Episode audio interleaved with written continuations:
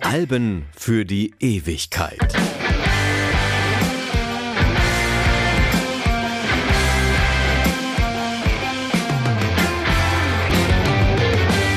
Einen wunderschönen guten Tag. Freddy Kappen hier mit einem Album, das auf den Punkt kommt. Also zumindest was den Titel angeht. Es heißt So und es könnte genauso gut einfach nur Good heißen. Das war nämlich der ursprüngliche Titel für die Scheibe, die im Mai 1986 als Peter Gabriels fünftes Album erscheint. Bis dato hat der Ex-Genesis-Sänger sich geweigert, seine Alben zu benennen und zählte die Scheiben einfach nur durch, also so 1, 2, 3, 4 like. Der Widerstand brach, als die amerikanische Plattenfirma Album Nummer 4 aus Marketinggründen unbedingt einen Titel geben wollte. Security hieß es schließlich, gefolgt vom Soundtrack-Album Birdie.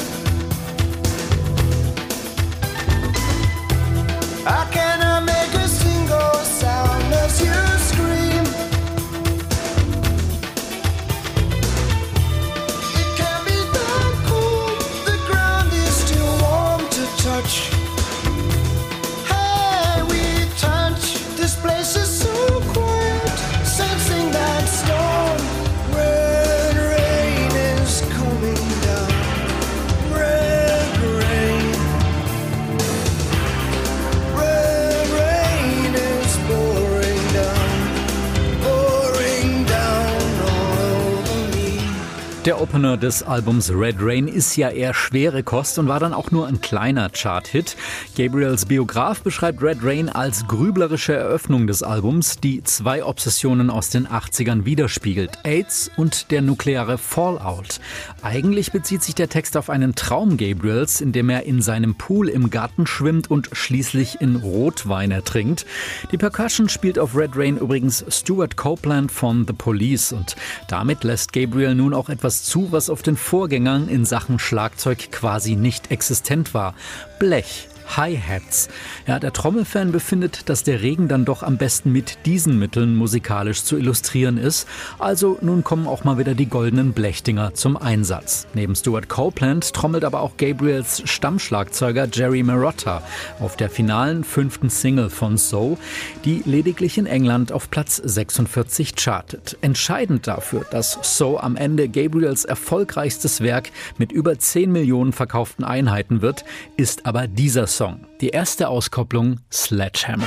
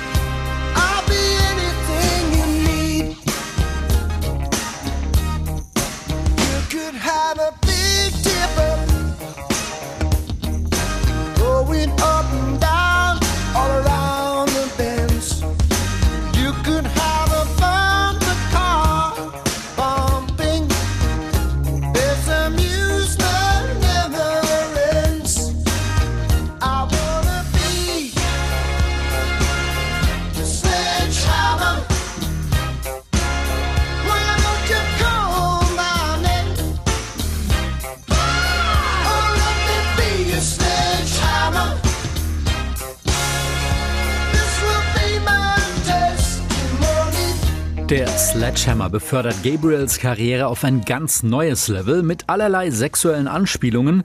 Ja, lass mich dein Vorschlaghammer sein, ruf meinen Namen. Aber eben auch mit diesem Video, das mit seinen aufwendigen Stopptrick-Animationen rekordverdächtige neun MTV Video Music Awards gewinnt. Gut investierte 100.000 Pfund also für diesen Promo-Move. Den Song beschreibt Gabriel als Versuch, etwas vom Spirit und vom Style der Musik, die ihn als Teenager begeistert hat, zu rekreieren. Diese 60s Soul-Stücke des legendären Stax Record Labels, die waren voll mit augenzwinkernden sexuellen Anspielungen. Es geht um Sex als Hilfsmittel, um Störungen in der zwischenmenschlichen Kommunikation zu durchbrechen. Ja, so schlüpfrig das ist, wenn man es dann lyrisch dekodiert hat, ist das Stück vor allem Gabriels Durchbruch in den Mainstream. Klar, Salisbury Hill aus den 70ern war schon ein Hit. Und mit Shock the Monkey und Games Without Frontiers hatte Gabriel eine spannende Gratwanderung aus Experimentalismus und Kommerzialität hingelegt und schon, ja, den einen oder anderen kleinen Hit auf jeden Fall gelandet, aber so ein richtig fetter US Nummer 1 Hit, ein Ding, was dann weltweit rauf und runter läuft, unter anderem eben im damals schwer angesagten MTV, das ist eben nochmal was anderes und sorgt für einen ordentlichen Verkaufsboost. Werbung Sie wollen sich mehr bewegen und gesünder leben, aber auch häufiger entspannen? Die App TK Coach unterstützt Sie dabei. Mit kurzen Übungen für die bewegte Pause oder den 8-Minuten-Workouts mit Olympiasieger Fabian Hambüchen. Finden Sie Ihre innere Mitte dank einer Runde Anti-Stress-Yoga oder mit vielen kurzen Atem- und Entspannungsübungen. Das alles und noch viel mehr in der App TK Coach. Jetzt einen Monat lang testen. Für TK-Versicherte kostenlos. Werbung Ende. In this proud land we grew up strong. We were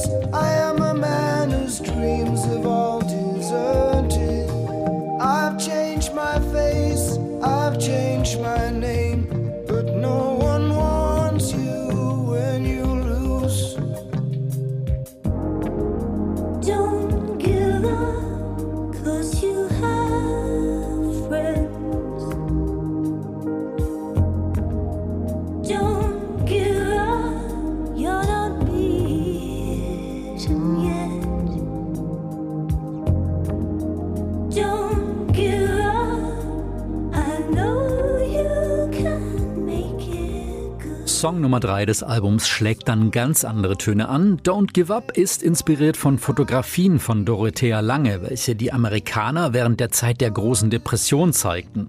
Gabriel schwebt als Duettpartnerin Country-Legende Dolly Parton vor. Das klappt aber leider nicht. Am Ende übernimmt seine gute Freundin Kate Bush den Job. Die hat von ihm ja auch allerlei Inspiration in Sachen Musikproduktion übernommen und ähnlich wie er zuvor mit The Dreaming ein eher schwieriges, kommerziell weniger erfolgreiches Album veröffentlicht. Die CMI Fairlight Eskapaden, also der Sound kreiert durch diesen immens teuren Sampling-Musikcomputer, rücken auf So aber so langsam in den Hintergrund. Es sind wieder mehr natürliche Instrumente erlaubt. Nicht nur echte Hi-Hats. Don't Give Up kann als starkes Statement im trüben, Thatcher geprägten England mit all seiner Arbeitslosigkeit gelesen werden. Aber Peter Gabriel hatte damals auch Eheprobleme. Der Song über den Zusammenhalt, ein Zwiegespräch zwischen einer Frau und einem Mann, trifft den Nerv der Zeit und wird später unter anderem von Bono und Alicia Keys, aber auch von Lady Gaga gecovert. Angeblich haben sowohl ein bekannter Rockstar als auch ein Comedian Peter Gabriel erzählt, der Song habe sie vom Suizid abgehalten. Tja, und mehr kann Musik ja wirklich nicht schaffen.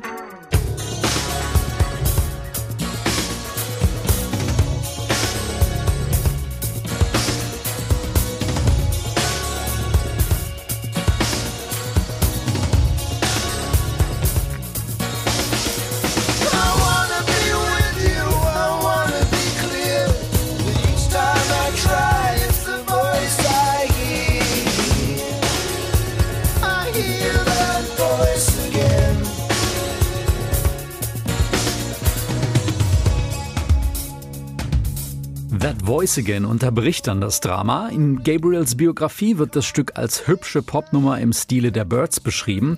Die Lyrics stammen nicht von Gabriel, sondern von Gitarrist David Rhodes und beschäftigen sich mit Gabriels Versuchen, eigene Vorurteile abzubauen. Der Song entsteht nach ersten Gesprächen mit Martin Scorsese über dessen Film Die letzte Versuchung Christi. Gleichzeitig klinge er, als habe Gabriel eine seiner Therapiesitzungen mitgeschnitten, heißt es in seiner Bio. In Mercy Street beschäftigt sich Gabriel dann mit der Dichterin Anne Sexton, die sich 1974 mit Mitte 40 das Leben nahm. Der Titel nimmt Bezug auf eines ihrer Stücke. Der Song besticht durch seine Percussions, die in Rio de Janeiro aufgenommen werden, sowie mit Larry Kleins fabelhaften Bassspiel.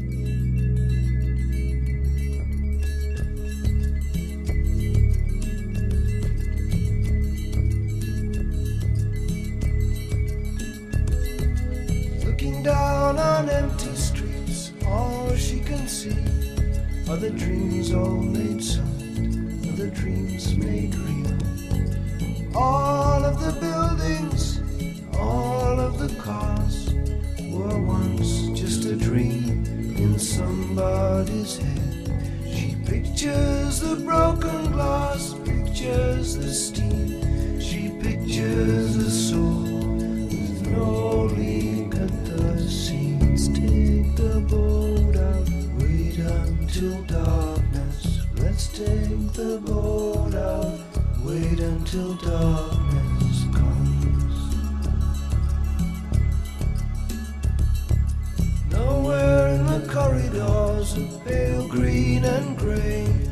Nowhere in the suburbs, in the cold light of day. There in the midst of it, so alive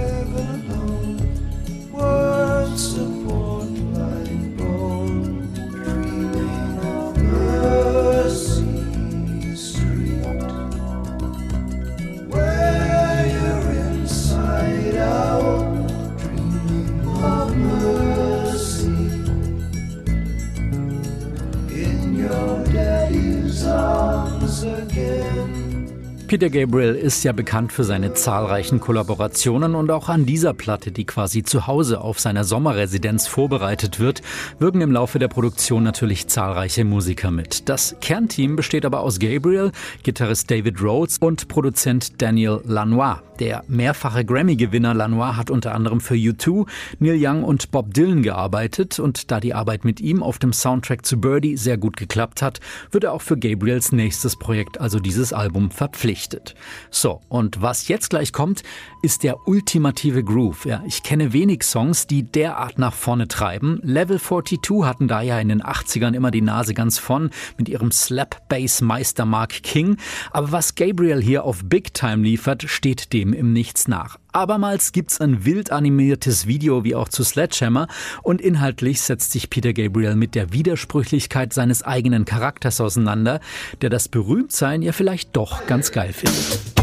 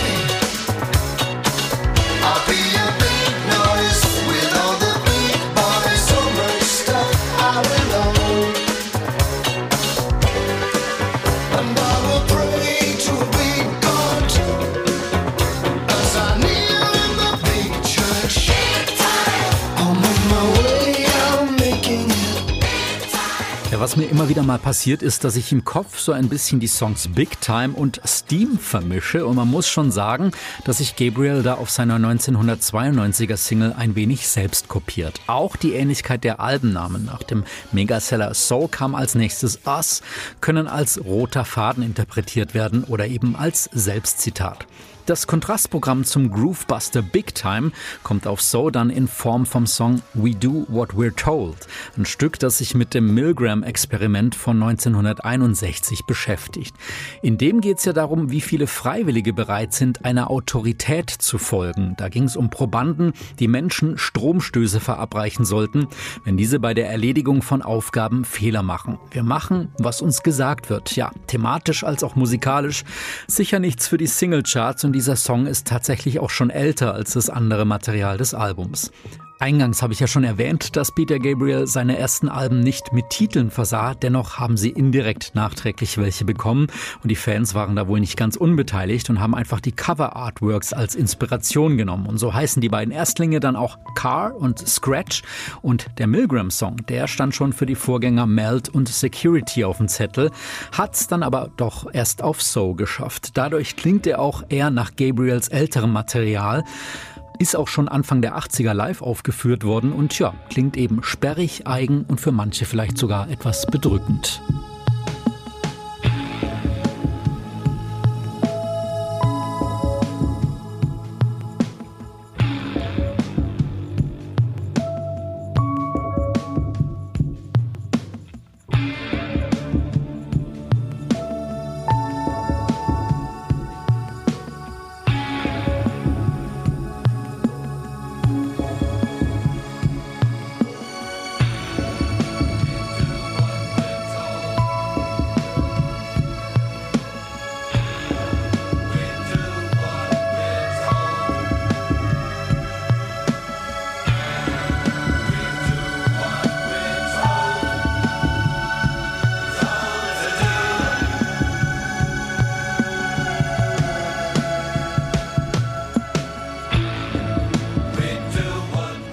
Ja, und es bleibt weiter experimentell. This is the Picture hat Peter Gabriel zusammen mit der Avantgarde-Performance-Künstlerin und Musikerin Laurie Anderson für eins ihrer Alben geschrieben.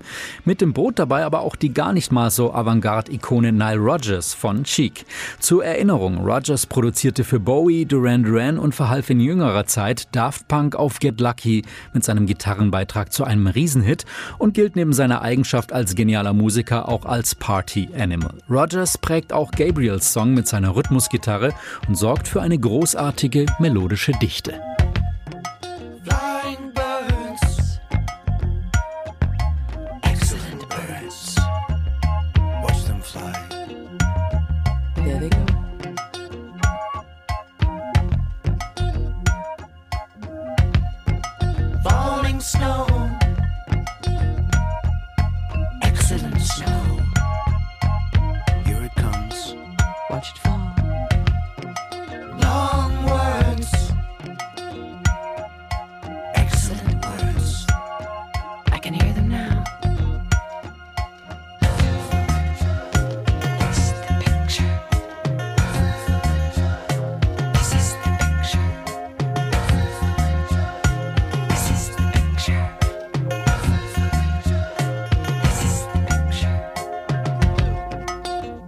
Das Album schließt mit In Your Eyes, das laut Bio einer von Gabriels beliebtesten Songs ist. Das Liebeslied ist geprägt vom Gastauftritt des Senegalesen Youssou N'Dour, der hierzulande mit Seven Seconds zusammen mit Nene Cherry einen großen Hit hatte und der in seiner Heimat damals angeblich wie Elvis behandelt wurde, also eine ganz große Nummer. Peter Gabriels Engagement in Sachen World Music ist ja hinlänglich bekannt und Youssou N'Dour ist wohl einer der bekanntesten Vertreter.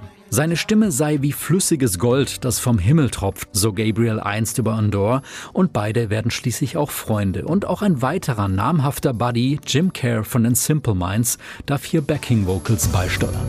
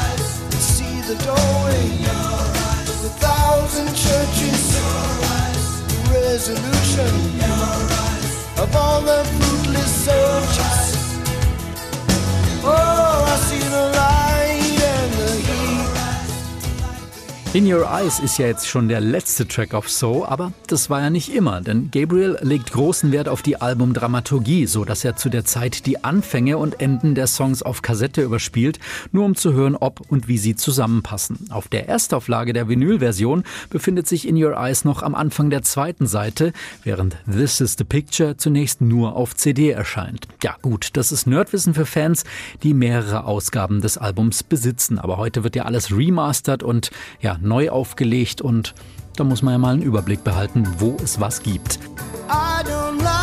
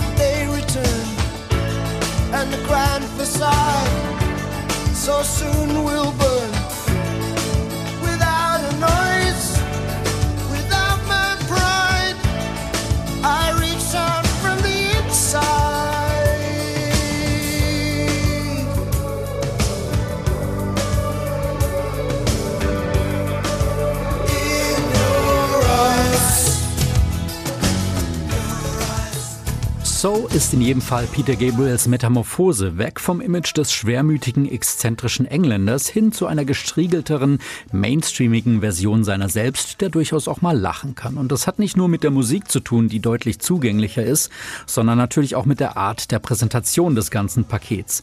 Auch zur Covergestaltung bis hin zum Schriftzug lassen sich in Peter Gabriels Bio zahlreiche spannende Infos finden.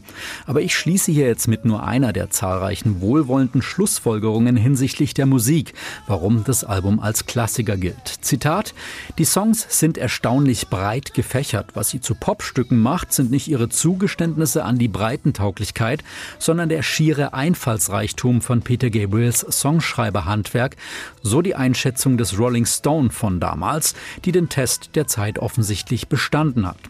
Eure Wertungen und Einschätzungen zu So gerne bei Facebook unter Alben für die Ewigkeit. Da findet ihr uns. Ich bin Freddy Kappen. Danke fürs Zuhören. Bis dann.